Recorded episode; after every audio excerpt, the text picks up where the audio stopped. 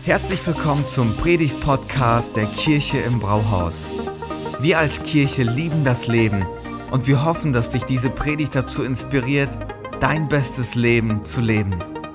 Viel Spaß beim Zuhören.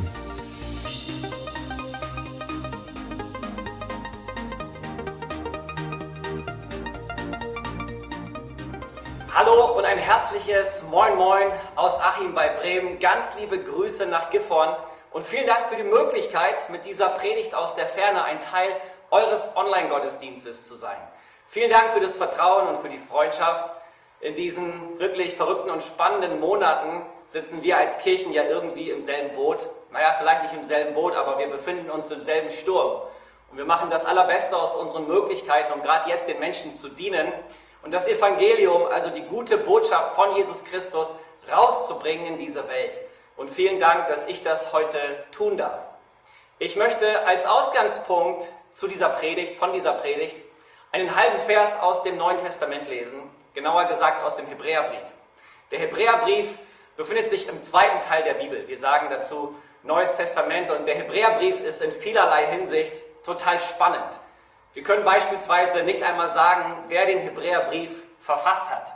Und außerdem stellt der Hebräerbrief immer wieder Bezüge her zum Alten Testament, also zum ersten Teil der Bibel. Und der Hebräerbrief malt uns das mächtige Wirken Gottes in der Geschichte des alten Israels vor Augen. Und so einen Bezug dieses Briefes auf das Alte Testament picke ich einfach mal heraus, und zwar aus dem elften Kapitel des Hebräerbriefes. Und manche von euch, die sich gut und gerne in der Bibel bewegen, merken jetzt schon, hey, wenn er im elften Kapitel des Hebräerbriefes unterwegs ist, dann ist er in, seinem, in einem sehr, sehr besonderen Kapitel, in dem Glaubenskapitel des Neuen Testamentes unterwegs. Und ich lese dort einmal den ersten Teil vom Vers 31. Und ich hoffe, dass du bereit bist für diese Predigt und dass du dein Herz aufmachen kannst in der Erwartung, dass Gott möglicherweise mit dieser Botschaft dir etwas zu sagen hat und jetzt ganz konkret auch sprechen möchte. Hebräer 11, Vers 31 und ich lese nach der neuen Genfer Übersetzung und dort wird folgende Frage gestellt. Wie kam es, dass die Prostituierte Rahab vor dem Verderben bewahrt blieb, das über Jericho hereinbrach? Ich wiederhole die Frage nochmal. Wie kam es, dass die Prostituierte Rahab vor dem Verderben bewahrt blieb, das über Jericho hereinbrach? Und jetzt kommt die Antwort. Der Grund dafür war ihr Glaube. Hey, in dieser Predigt möchte ich mal mit euch einen Blick auf die Geschichte und auf den Glauben der Prostituierten Rahab werfen. Und falls du einen Titel für diese Predigt brauchst, dann überschreib doch diese Predigt mit der Frage, wie kam es? Wie kam es? Mit dieser Frage schaut man zurück aufs Leben und reflektiert für sich, wieso das eine zum anderen kam. Zunächst mal eine andere Frage an dich. Führst du möglicherweise, so wie ich, eine Bucketlist? Weißt du überhaupt, was eine Bucketlist ist? Eine Bucketlist ist eine Auflistung mit Dingen, die man unbedingt einmal getan, erlebt, erreicht haben möchte, bevor das Leben zu Ende geht. Wir würden im Deutschen vielleicht von einer Löffelliste sprechen. Also auf dieser Löffelliste listest du Dinge auf, die du unbedingt einmal erlebt, getan haben möchtest, bevor du den Löffel abgibst. Ich führe so eine Liste. Manche Menschen träumen zum Beispiel davon, mit Delfinen im Meer zu schwimmen. Oder irgendwann einmal die chinesische Mauer zu berühren. Oder aber einmal einen Bungee-Sprung zu erleben. Oder was vielleicht so richtig gefährlich wäre in unseren Breitengraden ist, einmal einen Monat auskommen ohne Netflix. Das ist für uns so richtig Leben am Limit. Hey, ich habe die Geschichte gehört von John Goddard. John Goddard ist wohl einer der bekanntesten, berühmtesten Abenteurer aller Zeiten. Und im Jahr 1940 hat John Goddard im Alter von 15 Jahren seine Bucketlist geschrieben. Und er hat sich 127 Dinge auf diese Bucketlist geschrieben. Und haltet euch fest, bis zu seinem 50. Geburtstag hatte John Goddard 108 dieser 127 Dinge umgesetzt. Hier mal einige Beispiele. Er hat zum Beispiel eine Giftschlange gemolken. Er ist einmal ohne Sauerstoff 15 Meter in die Tiefe getaucht. Er hat Französisch, Spanisch und Arabisch gelernt und er hat die Welt umsegelt. Gar nicht mal so schlecht, aber ich muss euch ehrlich sagen, so beeindruckend ist meine Bucketlist nicht. Ich habe in diesem Jahr gerade mal ein Häkchen gesetzt auf meiner Bucketlist. Ich bin nämlich unmittelbar vor dem Corona-Lockdown bin ich im Flugzeugcockpit mitgeflogen und davon habe ich immer geträumt. Einmal im Flugzeugcockpit zu sitzen und ich habe einen Freund, der ist Pilot und der konnte es für mich klar machen, dass ich einmal mitfliege von Hannover auf die portugiesische Insel Madeira und die Landebahn in Madeira gehört wohl zu den am schwierigsten anzusteuernden Landebahnen in Europa und das war ultra spannend für mich. Aber hey, wir sind ja hier unter uns und ich verrate euch mal den allerletzten Punkt, auf meiner Bucketlist. Ganz am Ende meiner Bucketlist steht, ich möchte einmal Ur-Uropa werden. Ja, Mann, ihr habt richtig gehört. Ich möchte Ur-Uropa werden. Davon träume ich. Mitzuerleben, dass meine Kinder Kinder bekommen. Dass meine Enkelkinder Kinder bekommen. Dass meine Urenkelkinder Kinder bekommen. Das wäre für mich das Allergrößte. Ich träume davon, wie ich eines Tages mit meinem Ur-Urenkelsohn am Lagerfeuer sitze und wie er mich dann fragt, Ur-Uropa Ben, sag mal, wie kam es eigentlich? Und dann schauen wir so zurück aufs Leben und reflektieren, wie das eine zum anderen kam. Und dann fragt er mich zum Beispiel sowas wie, wie kam es eigentlich, dass du deinen Job bei Mercedes an den Nagel gehängt hast, um Pastor zu werden? Wie kam es, dass du nach deinem Schlaganfall mit 29 Jahren wieder sprechen und gehen gelernt hast? Wie kam es, dass du mit Ur-Uroma in das Kuhnest nach Achim gezogen bist, um dort Kirche zu bauen? Und wie kam es, dass ihr dann in der Folge im Norden von Deutschland 20 Standorte gegründet habt und Kirche gebaut habt in diesem Land? Wie kam es? Und dann träume ich davon, wie ich meinen Ur-Urenkelsohn anschaue und dann sage ich zu ihm, also, keine Ahnung, nennen wir ihn David sage ich Ur, Urenkelsohn David. Weißt du, der Grund dafür war der Glaube. Der Grund dafür war der Glaube. Hebräer Kapitel 11 zeigt uns, dass der Grund für all das, was diese Persönlichkeiten aus dem Alten Testament erlebt haben, ihr Glaube an Gott gewesen ist. Was ist Glaube?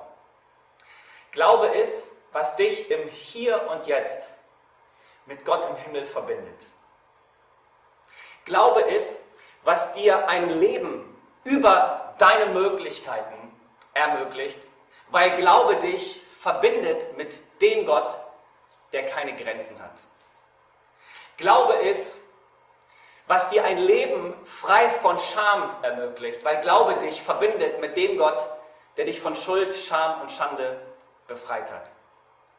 Glaube ist, was dir ein Leben bis in alle Ewigkeit ermöglicht, weil Glaube dich verbindet mit dem Gott, der ewig lebt. Glaube ist gelebte Beziehung zu Gott durch Jesus Christus. Wie kam es, fragt Hebräer 11, Vers 31, wie kam es, dass die Prostituierte Rahab vor dem Verderben bewahrt blieb, das über Jericho hereinbrach? Der Grund dafür war ihr Glaube. Freunde, Glaube ist so viel mehr als das intellektuelle Fürwahrhalten von dogmatischen Grundsätzen. Glaube will nicht nur theoretisch gedacht, sondern praktisch gelebt werden. Wisst ihr, ich schätze unsere moderne Bibelwissenschaft. Ich habe von Herzen gerne Theologie studiert, sechs Jahre lang.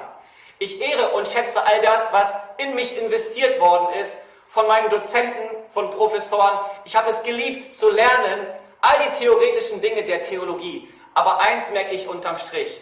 Der Glaube muss ins Leben. Der Glaube muss praktisch gelebt werden. Ich glaube, also handle ich. Das muss mein Motto sein. Und Freunde, das elfte Kapitel des Hebräerbriefes startet mit einer Definition von dem, was Glaube ist. Glaube ist ein Rechnen mit der Erfüllung dessen, worauf man hofft. Ein Überzeugtsein von der Wirklichkeit unsichtbarer Dinge, heißt es dort im ersten Vers. Und über diesen ersten Vers könnten wir jetzt theoretisieren und nachdenken, aber ich glaube, der Schreiber des Hebräerbriefes, der hat diese Absicht gar nicht, dass wir hier stehen bleiben. Und dass wir Glaube als dogmatische Formel auseinanderpflücken, wie wir einen Frosch auf dem Tisch im Biologieunterricht sezieren. Nein, der Glaube muss ins Leben, denn in der Folge schreibt doch der Hebräerbriefverfasser von 16 Persönlichkeiten aus dem Alten Testament und erwähnt immer ganz kurz, was diese Persönlichkeiten durch ihren Glauben Großartiges mit Gott erlebt haben. Er sagt zum Beispiel, durch Glauben baute Noah die Arche. Durch Glauben zog Abraham aus seiner Stadt weg in ein Land, das ihm völlig unbekannt war. Durch Glauben empfing Sarah ihr Kind, obwohl sie unfruchtbar gewesen ist. Durch Glauben verließ Mose das Haus des Pharao. Durch Glauben fielen die Mauern von Jericho. Durch Glauben wurde die Prostituierte Rahab gerettet. Und an dieser Stelle, wo von Rahab die Rede ist, da muss ich einfach einen Moment innehalten. Die Bibelausleger sprechen hier in Kapitel 11 des Hebräerbriefes von dem sogenannten Katalog der Glaubenshelden. Und jetzt taucht hier eine Hure auf. Ich meine, für die Menschen von damals war es schlimm genug, dass eine Frau erwähnt wird. Eine Frau, sie hatte nicht große Bedeutung und Aussagekraft in der damaligen Zeit. Schlimm genug. Aber jetzt auch noch eine Prostituierte, eine Hure, mitten im Katalog der Glaubenshelden. Hey, ganz ehrlich, sobald ich am Anfang von der Prostituierten Rahab berichtet hatte, da haben sich doch in dir, wie auch in mir, bestimmte Muster abgespielt. Ich meine, wie empfinden wir gegenüber einer Hure? Wahrscheinlich kommen uns Gefühle der Verurteilung und der Ablehnung hoch. Aber bevor wir zu schnell Rahab verurteilen, lasst uns vielleicht einen Moment stille werden, mal ein bisschen Empathiefähigkeit aufbringen und uns die Frage stellen, was muss eigentlich passieren, dass aus einem Mädchen eine Prostituierte wird? Was muss eigentlich passieren, dass eine junge Frau irgendwann für sich als beste Überlebensoption den Lebensstil der Prostitution wählt? Ich stelle diese Frage als Vater einer vierjährigen Tochter und ich bin tief bewegt. Wir kennen von Rahab nicht viel, wir kennen ihren Werdegang nicht, aber eins ist für uns klar, hinter einer Prostituierten steht keine Story von Ehre und Erfolg, sondern hinter einer Prostituierten steht eine Story von Scham und Schande. Wie muss Rahab wohl von den Männern aus ihrem Umfeld betrachtet worden sein? Wie muss Rahab wohl von den Frauen aus ihrem Umfeld betrachtet worden sein? Wie muss Rahab wohl von ihrer eigenen Familie betrachtet worden sein? Die Geschichte von Rahab finden wir im Josua-Buch. Josua ab Kapitel 2 entfaltet sich ihre Geschichte. Rahab lebte in der Stadt, in der das Volk Israel zuallererst einmarschieren sollte bei der Landeinnahme des verheißenen Landes Kanaan. Diese Stadt war Jericho. Und das war eine Stadt der sogenannten Kanaanäer, die halt bekannt waren für ihre Sittenlosigkeit und Unmoral. Und Rahab lebte in dieser Stadt. Und bei den Kanaanäern gingen so langsam die Gerüchte um, hey, es gibt einen Gott Israels, der hat sein Volk aus der Sklaverei Ägyptens befreit, durch die Wüste geführt und großartige Wunder getan. Man hat in Kanaan über diesen Gott gesprochen. Er hat dafür gesorgt, dass das Meer geteilt wird, dass Manna vom Himmel fiel, dass Wasser aus dem Felsen kam. Er hat sein Volk auf wundersame Art und Weise versorgt. Und man hatte in Kanaan Respekt und Furcht vor diesem Gott Israels. Und zu diesem Volk gehört Rahab. Und jetzt passiert Folgendes. Josua, der schickt zwei Kundschafter los, die Stadt Jericho auszuspionieren und abzuchecken, wie diese Stadt aufgestellt ist, bevor das Volk Israel in diese Stadt einmarschiert. Und diese beiden Kundschafter landen im Hause Rahabs. Ich will dir etwas sagen. Vielleicht schaust du diese Predigt an und du trägst auf deiner Stirn ähnlichen Label wie Rahab. Flittchen, Dorfmatratze, Alkoholiker, Schläger, Versager, Betrüger. Gott ist trotzdem an dir interessiert.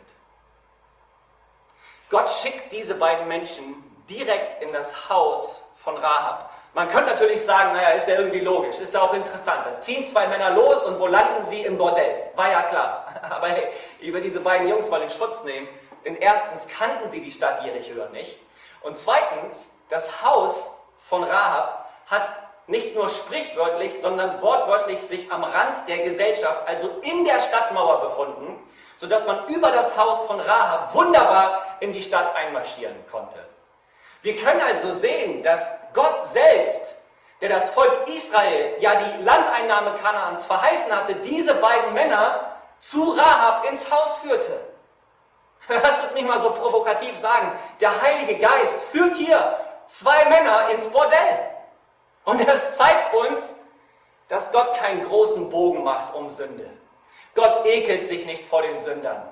Wir als Kirchen, wir als Christen, Freunde, lasst uns ein bisschen selbstkritisch sein, sind manchmal so drauf.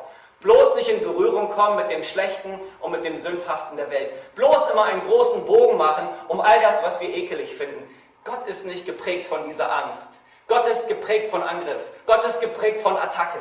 Gott sagt sich nicht, Igitt, ich muss mich zurückziehen, ist ja ekelhaft, ist ja ansteckend, sondern Gott weiß ganz genau, ich bin ansteckend. Meine Liebe, meine Gnade, meine Vergebung, meine Heilung, meine Barmherzigkeit, all diese Dinge, die entfalten nur ihre Kraft, wenn ich in Berührung komme mit dem Sünder, wenn ich in Berührung komme mit dieser Welt. Ich bin ansteckend. Und so wie Gott von Attacke geprägt ist, sollten auch wir als Kirchen nicht von Angst, sondern von Angriff geprägt sein. Und wir sollten diese Welt, wir sollten das Sündhafte, das Schlechte berühren, um der Welt die Gnade, Liebe und Vergebungskraft Gottes zu bringen. Freunde, ich will kämpfen für solche Kirchen. Ich will selbst so eine Kirche bauen, die sich beugt in den Schmutz, in den Dreck dieser Welt und fähig ist, die Sünder zu berühren. Und nun entwickelt sich ein großartiges Gespräch zwischen diesen Kundschaftern und Rahab. Schaut mal in das Josua-Buch Kapitel 2. Ich lese mal ab Vers 9. Rahab sagt, ich weiß, dass der Herr eurem Volk dieses Land geben wird. Josua 2 ab Vers 9. Wir haben große Angst. Jeder hier zittert vor euch. Wir haben gehört, dass der Herr euch einen Weg durch das Schilfmeer gebahnt hat. Und dann in Vers 11. Als wir das hörten, waren wir vor Angst wie gelähmt. Jeder von uns hat den Mut verloren. Der Herr, euer Gott. Hört euch an, was Rahab sagt. Der Herr, euer Gott, ist der wahre Gott, oben im Himmel und hier unten auf der Erde. Also Rahab macht deutlich, wir hier in Kanaan, wir hatten schon von euch gehört, wir kannten diese Gerüchte. Und es ist tatsächlich wahr, euer Gott oben im Himmel ist Gott wie auch hier unten auf der Erde. Was passiert hier in Rahab? Sie hatte eine leise Vorahnung. Sie hatte bisher von Gerüchten gehört und plötzlich scheint sie durchzubrechen zu einem lebendigen Glauben.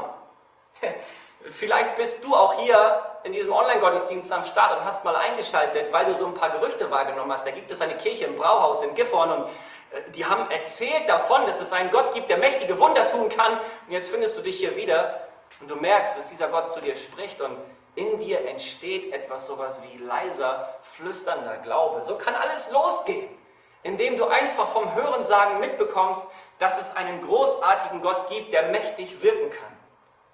Und in Rahab passiert was. In ihrem Herzen bricht etwas auf, sodass sie ihren Glauben an Gott bekennt. Sie spricht ein kleines, zartes Bekenntnis, aber dieses Bekenntnis hat alles verändert. Es ist, als würde Rahab in diesem Moment alles auf eine Karte setzen.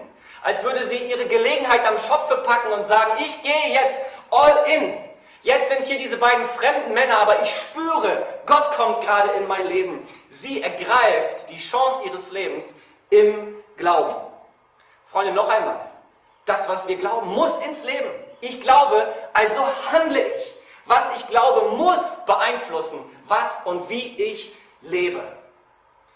Und dann heißt es hier in Josua 2, Vers 12, ich flehe euch an, spricht Rahab. Schwört mir jetzt beim Herrn, dass ihr meine Familie und mich verschont, denn ich habe euch auch das Leben gerettet. Was war nämlich passiert? Der König von Jericho hatte mitbekommen, dass Kundschafter von Israel dabei sind, seine Stadt auszuspionieren. Und so hatte er eigene Leute zu Rahab ins Haus geschickt. Rahab hatte diese beiden Kundschafter aber versteckt und ihnen das Leben gerettet. Und nun sagt sie, bitte gebt mir einen Beweis dafür, dass ich euch auch vertrauen kann. Und in Vers 13, lasst meine Eltern und Geschwister und alle Angehörigen am Leben, rettet uns vor dem Tod. Rahab bittet die Männer darum, beim Angriff auf Jericho sie und ihre Familie zu verschonen. Wir kriegen hier einen Eindruck davon, was für eine Type Rahab gewesen sein muss. Ich meine, ich stelle mir das so vor, dass sie tatsächlich das schwarze Schaf in ihrer Familie gewesen ist. Und dass man eigentlich auf sie keine großen Stücke gehalten hat. Aber hier in diesem Moment fängt Rahab an zu kämpfen. Und zwar nicht nur für sich selbst, sondern auch für ihre Familie. Und ich bin mir ziemlich sicher, dass jetzt einige mir zuhören, die genau das auch erlebt haben. Als Gott in euer Leben gekommen ist und ihr die Schönheit und Herrlichkeit des Evangeliums, seiner Vergebungskraft und seiner Gnade gespürt habt, da wolltet ihr dieses Geschenk der Annahme durch die Liebe Gottes nicht nur für euch behalten, sondern ihr wolltet auch von ganzem Herzen, dass eure Familienangehörigen, dass eure Freunde in denselben Genuss kommen. Wer in Berührung mit Gottes Liebe kommt, der wünscht sich diese Liebe Gottes eben nicht nur für sich, sondern der fängt an zu kämpfen für die liebsten Menschen in seinem Umfeld. Und genau das ist, was Rahab hier tut. Sie kämpft für ihre Familie. Hey, wie ist das eigentlich, wenn du ein Gebet sprichst? Wenn du Gott um etwas bittest? Nehmen wir mal an, all deine Gebete würden erhört werden. Würde es deine Welt verändern oder würde es die Welt um dich herum verändern? Rahab war hier nicht egoistisch. Es ging ihr nicht nur um ihr eigenes Leben. Sie hat gekämpft für ihre Welt und für die Menschen in ihrer Welt. Und so, so versprechen die beiden Männer, Rahab und ihr Haus zu verschonen, wenn sie in Jericho einfallen würden. Und als Zeichen dazu sollte sie ein rotes Seil aus dem Fenster heraushängen. In Josua 2 ab Vers 18 heißt es dann, wenn unsere Soldaten hier eintreffen, das sprechen die beiden Männer, musst du das rote Seil, an dem du uns jetzt hinablässt, an dein Fenster binden und deine Eltern, deine Geschwister und alle Verwandten müssen hier bei dir im Haus sein. Jeder, der nach draußen geht, ist selbstverantwortlich für seinen Tod. Wer aber bei dir im Haus bleibt und trotzdem angegriffen wird, für den stehen wir mit unserem Leben ein. Solltest du uns aber verraten, ist unser Eid ungültig. Rahab sagte darauf, einverstanden. Dann half sie ihnen ins Freie zu gelangen. Als sie fort waren, band Rahab das rote Seil ans Fenster. Und so kam es. Das Volk Israel ist einmarschiert in die Stadt Jericho. Die Stadt Jericho wurde vernichtet, aber eine Familie wurde verschont. Die Familie mit dem roten Seil am Fenster, die Familie Rahabs. Und dann heißt es in Josua 6, Vers 25, von den Einwohnern der Stadt ließ Josua niemanden am Leben, außer der prostituierten Rahab, der Familie ihres Vaters und ihren anderen Verwandten. Denn sie hatte die israelitischen Kundschafter versteckt, die Josua nach Jericho gesandt hatte. Und dann ist der letzte Satz über Rahab im Josua-Buch folgendermaßen verfasst. Noch heute lebt sie in Israel.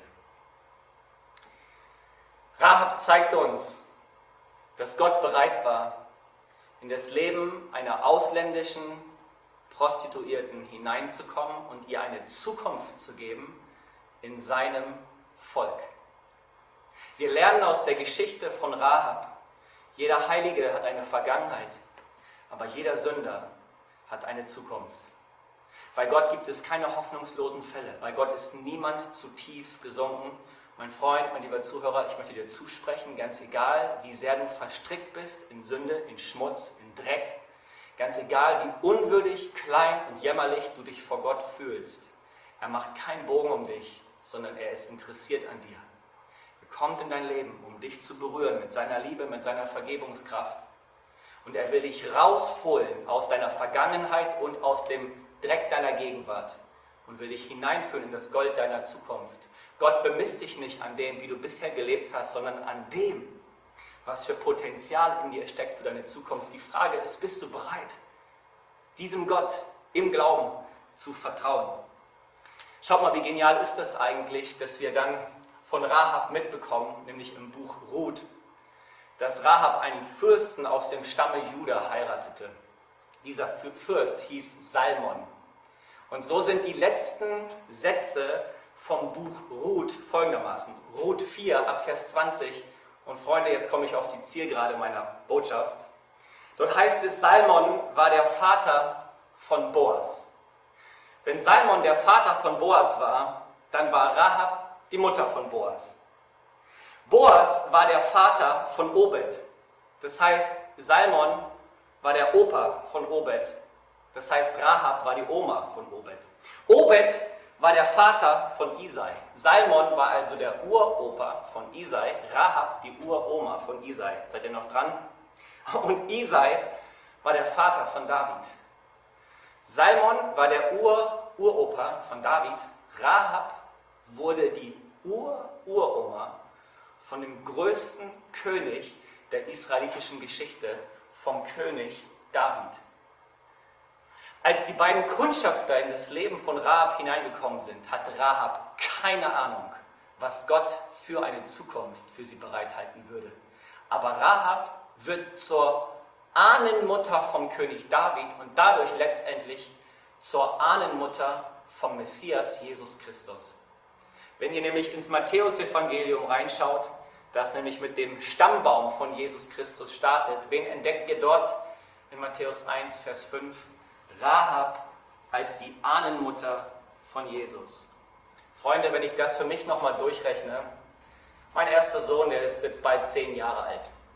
Der kann in 15 Jahren locker Vater werden. In weiteren 20 Jahren kann auch er Opa werden, dann in weiteren 20 Jahren Uropa, sodass ich Ur Uropa bin. Es ist möglich, es ist möglich und ich träume davon, eines Tages zurück, zurückzuschauen auf mein Leben und mit meinem Ur-Urenkelsohn darüber zu sprechen, wie alles zum anderen, wie eines zum anderen kam und wie mächtig Gott gewirkt hat. Freunde, ich entdecke hier in der Geschichte von Rahab im Alten Testament das Evangelium von Jesus Christus. Ich entdecke hier im Alten Testament, und das ist nicht selbstverständlich, dass wir an dieser Stelle viele, viele Jahrhunderte bevor Jesus Christus diese Erde betreten hat, schon das Evangelium versteckt finden. Aber hier sehen wir schon, wie Gott auf der Suche ist von seinem Herzen nach all denjenigen, die verloren sind. Und dieses rote Seil, was Rahab ans Fenster gehängt hat, Freunde, ist ein prophetisches Bild auf das rote Blut von Jesus Christus. Und ich will dir sagen, nimm doch heute diesen Tag und bring dein Leben Bring das Leben deiner Familie, bring das Leben deiner Freunde wieder ganz neu unter das rote Blut von Jesus Christus, denn dort findest du Vergebung, dort findest du Annahme und dort findest du Hoffnung für deine Zukunft. Wenn du merkst, dass in dieser Botschaft Gott zu dir gesprochen hat und dein Herz bewegt hat, dann will ich dir helfen, ein Gebet zu formulieren. Dieses Gebet kann für dich ein erster Schritt sein, den du auf Gott zumachst. Und diese Worte können dir einfach helfen, deinem Glauben Ausdruck zu verleihen. Ich möchte das gerne so machen, dass ich dir ein Gebet vorformuliere und wenn es dein Herz trifft, dich einlade, dieses Gebet nachzusprechen. Hey, die Kraft liegt nicht darin, einfach etwas nachzuplappern. Die Kraft liegt darin, vom Herzen her zu glauben, das, was man spricht. Und vom Neuen Testament gilt uns die Verheißung, dass wenn wir unseren Glauben im Herzen mit dem Mund bekennen, dass wir gerettet werden. So sagt uns das der Römerbrief Kapitel 10, Vers 10. Und so möchte ich dich einladen, dich ready zu machen, einfach ein kurzes Gebet zu sprechen, wo auch immer du bist und wo auch immer du zuschaust. Und vielleicht bist du bereit, mir nachzusprechen und deinen Glauben an Jesus Christus zu bekennen. Tu, was auch immer dir hilft, eine Gebetshaltung einzunehmen. Schließ deine Augen, falte deine Hände, geh auf deine Knie, wie auch immer es dir möglich ist, aber erwarte, dass Gott dich jetzt hört. Lieber Herr Jesus, ich danke dir, dass du zu mir gesprochen hast. Ich öffne dir mein Herz komm und begegne mir. Bitte schenk mir Vergebung für all das, was ich falsch gemacht habe und für all die Sünden in meinem Leben. Mach mich zu einem neuen Menschen. Gib mir deine Gnade und schenk mir deinen Heiligen Geist. Gib mir ewiges Leben und die Kraft, dir nachzufolgen. Ich will dich bitten, dass du mich rettest, meine Familie meine Freunde. Ich bringe dir mein Leben und stelle mich unter das Blut deines Kreuzes. Das ist für mich geflossen und hat mir Vergebung gebracht. Herr, ich danke dir, dass du gut bist und dass du mein Gebet hörst. Ich bete in deinem Namen. Amen. Amen. Ich wünsche dir mega Segen und würde dich einladen, deinen nächsten Schritt im Glauben zu gehen und nicht allein zu bleiben mit dem, was du heute an Entscheidungen vor Gott getroffen hast.